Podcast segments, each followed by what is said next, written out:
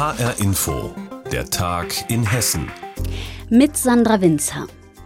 Fast 700.000 Euro für ein Feuerwehrauto, das wieder für weniger Geld verkauft werden musste. Rund 80.000 Euro für eine Art Parkbank in Hanau.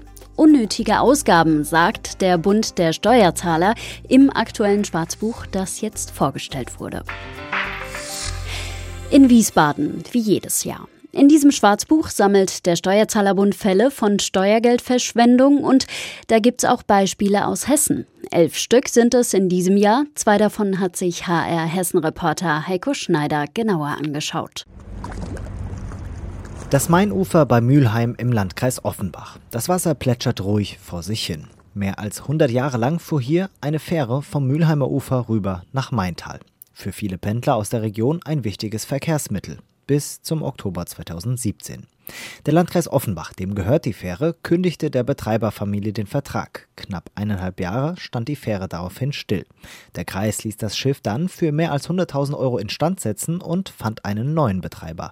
Im Sommer 2019 also große Hoffnung und Vorfreude bei den Anwohnern. Ja, wenn sie geht, dann kannst du da drüben am Bierchen wieder trinken, gell? Für die Leute, die jeden Tag rüber müssen, ideal. Aber dann ein Unfall. Probleme mit Führungsseilen. Das Schiff trieb führungslos auf dem Main und musste geborgen werden. Verletzt wurde zum Glück niemand, aber der Vertrag mit dem Betreiber wurde aufgelöst. Ende Juni beschloss der Offenbacher Kreistag schließlich das endgültige Ende der Fähre.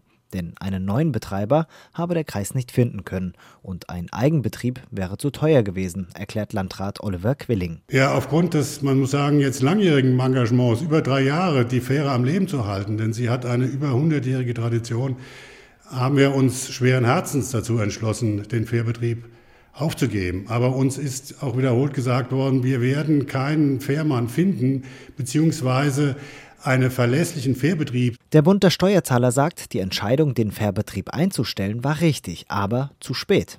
Der Landkreis Offenbach hätte schon 2017 kein Geld mehr in die Fähre stecken sollen. Keine Reparaturen, keine weiteren Versuche, neue Betreiber zu finden. Landrat Quilling ist überrascht. Den politischen Entscheidern oder auch den politischen Verantwortlichen ist ja eher vorgehalten worden, ihr setzt euch nicht genug ein für die Fähre. So. Also klar, hinterher weiß man jetzt, es war leider umsonst. Petra Schneider von der Bürgerinitiative kann den Vorwurf vom Bund der Steuerzahler nicht nachvollziehen. Der Kreis Offenbach hätte auf alle Fälle weitermachen müssen nach dieser Investition und hätte nicht das Aus beschließen dürfen. Dann wäre es nämlich auch keine Steuerverschwendung gewesen. Zum jetzigen Status quo ist es, ist es so. Der Bund der Steuerzahler ist sich jedenfalls sicher, hier wurden Steuergelder verschwendet. Genau wie knapp sechs Kilometer flussaufwärts im Hanauer Stadtteil Steinheim. Hier steht am Mainufer eine riesige Plattform aus rostrotem Stahl knapp fünf mal fünf Meter groß. Am Ende eine mannshohe Rückwand, daran befestigt eine Sitzbank aus hellem Holz. Von hier blickt man über den Main auf den Hanauer Hafen. Hafenbalkon heißt deshalb das Sitzobjekt. Der Bund der Steuerzahler sagt, von Balkon hat das Ganze nur wenig. Es gibt keinen besonders schönen Ausblick, denn der Hafenbalkon hängt nicht etwa in der Luft, sondern liegt auf dem Boden. Außerdem nicht direkt am Wasser, sondern mehrere Schritte davon entfernt. Eine einfache Sitzbank hätte es also auch getan. Die rund 80.000 Euro seien deshalb Steuergeldverschwendung.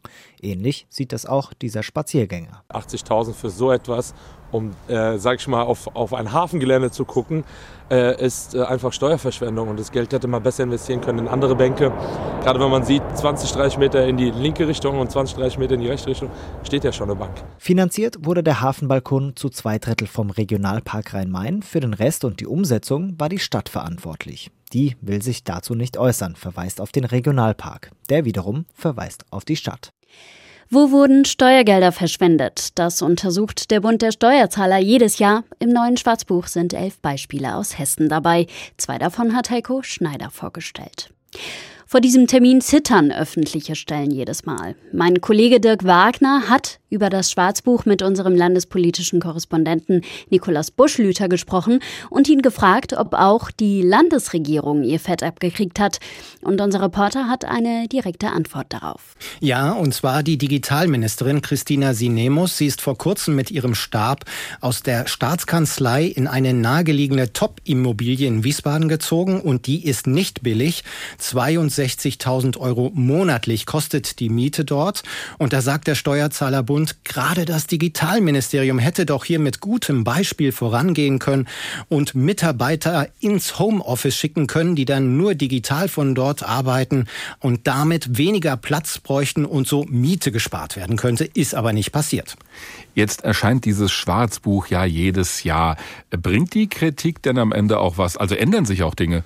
Durchaus. Und da können wir gleich bei der Landesregierung bleiben. Die hat nämlich bis 2015 sogenannte Gesellschaftsjagden ausgerichtet.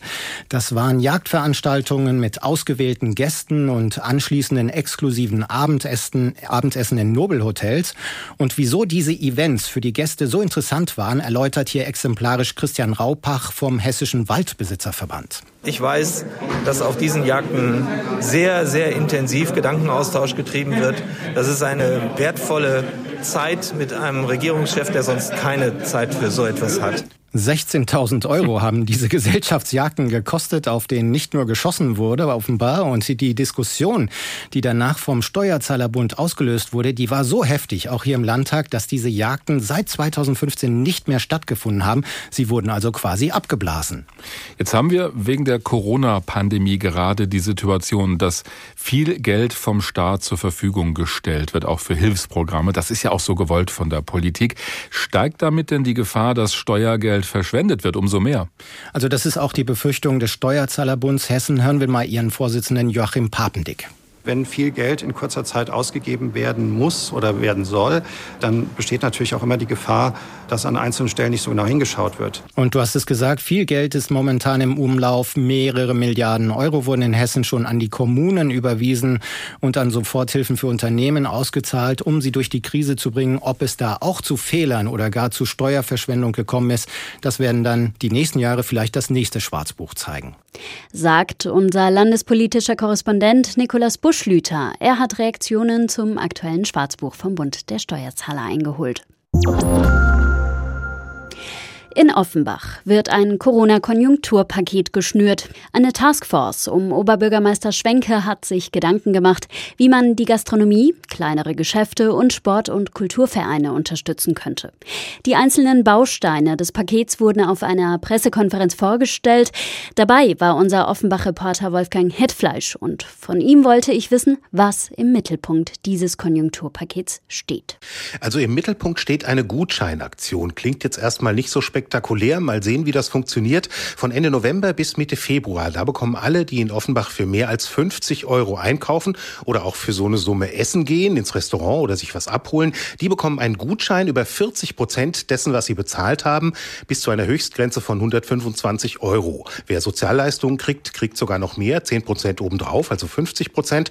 Und diese Gutscheine kann ich dann in verschiedenen Offenbacher Geschäften einlösen. Wie viele da mitmachen, ist im Moment noch nicht ganz klar. Jedenfalls ist das sozusagen sozusagen das zentrale Element dieses Konjunkturpakets. Insgesamt stellt die Stadt mehr als dreieinhalb Millionen Euro bereit. Damit soll dann zum Beispiel auch Werbung gemacht werden. Das fällt ein bisschen was für Sportvereine und Kulturszene ab.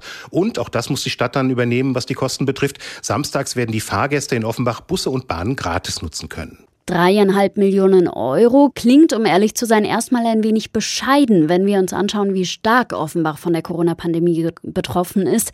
Rund 140.000 Einwohner leben hier. Reicht dieses Geld, um denen zu helfen, die auf diese Hilfe wirklich angewiesen sind? Nee, sicherlich nicht. Also es ist natürlich auch eine Frage der finanziellen Möglichkeiten. Die sind in Offenbach jetzt nicht so üppig. Und man muss bedenken, Land und Bund bieten ja auch Corona-Hilfen an. Es kommt vielleicht auch nicht immer nur darauf an, wie viel Geld so ein Programm enthält. Es geht eben auch um die Frage, passt das? Klappt das, was die Verantwortlichen sich da überlegt haben? Ist das effektiv? Nehmen wir mal die Gutscheine. Da ist Hanau ja zum Beispiel vorgeprescht, hat das schon im Sommer gemacht, hat eineinhalb Millionen Euro bereitgestellt.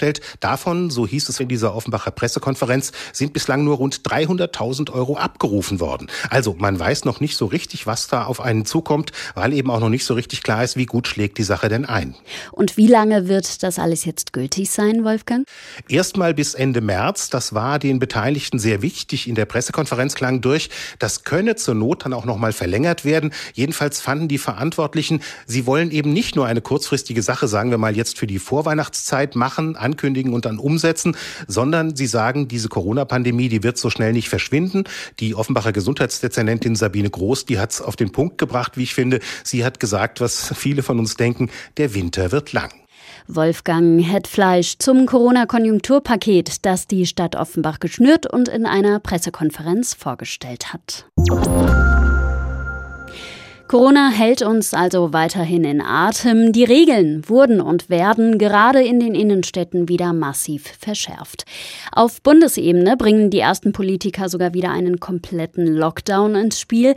Dann wäre womöglich wieder Homeschooling angesagt. Doch beim Thema digitaler Unterricht hapert es noch immer an vielen Schulen in Hessen. Kostenlose Hilfe kommt jetzt aus Südhessen von der Digitalstadt Darmstadt GmbH.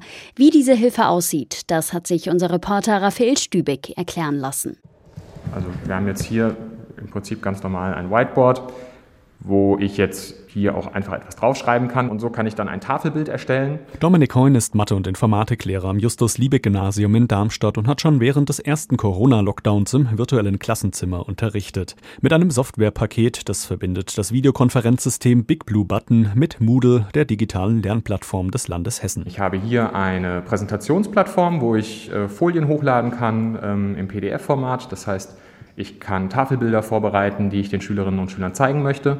Zusätzlich kann ich natürlich, weil es ein Videokonferenzsystem ist, nicht nur das Mikrofon benutzen, sondern ich kann auch eine Webcam freischalten und das können die Schülerinnen und Schüler natürlich auch. Ein Smartphone oder Tablet-PC reicht aus für die Teilnahme am digitalen Unterricht. Sechsklässler Pascal Krob hatte sich beim Lockdown im Frühjahr schnell daran gewöhnt. Es ist sehr leicht und ähm, ist auch sehr hilfreich, wenn man Fragen bekommt und dann kann man sich melden mit so einem Sticker und dann nimmt er einen dran und dann muss, muss man halt sein Mikro dann einsetzen. Aber ich finde der gut zum Lernen. Und die Anwendung ist für die Schulen kostenlos. Die Lernplattform Moodle stellt das Land Hessen bereit und die Serverkapazität für die Videokonferenzsoftware die Digitalstadt Darmstadt GmbH, sagt Geschäftsführer David Datorre. Also wir haben mittlerweile über 30 Schulen, die es einsetzen. Wir hatten zu Spitzenzeiten ähm, fast 4000 Anwender, die es gleichzeitig genutzt haben. Und das Ganze funktioniert auch aus dem Browser heraus. Das heißt, ich brauche keine eigene Anwendung. WLAN macht das Ganze einfacher. Es geht auch mit einem LAN-Anschluss. Ähm, aber wichtig ist dabei, ich brauche Internet und ein entsprechendes Endgerät, mit dem ich das machen kann. Am Justus-Liebig-Gymnasium in Darmstadt soll so bald auch sogenannter Hybridunterricht möglich sein. Wenn Schüler beispielsweise unter Quarantäne gestellt sind und zu Hause bleiben müssen, dann geht's per Mausklick ins Klassenzimmer. Dazu haben wir ähm, im Schulgebäude erstmal das WLAN ausgebaut. Dann gehört zu unserem Paket, was wir für das Hybrid-Schooling nutzen, ein Beamer, ein Tablet mit Stift und äh, ein Konferenzlautsprecher. Und mit diesem Paket können wir relativ schnell den Unterricht auch für die Schüler nach Hause übertragen. Sagt Mathe- und Informatiklehrer Dominik Heun, der trotz seiner Begeisterung für die Softwarelösung aus Darmstadt auf digitalen Unterricht gerne verzichten kann. Das ist die beste Möglichkeit, die man in dieser Situation hat. Aber ich tausche jede Videokonferenz äh, der Welt sofort gegen meinen Unterricht, indem ich meine Schülerinnen und Schüler sehe. Sagt ein Lehrer aus Darmstadt zum Thema Homeschooling. Und das war auch der Tag in Hessen mit Sandra Winzer. Alles Wichtige aus Hessen finden Sie wie immer auch ständig aktualisiert auf hessenschau.de.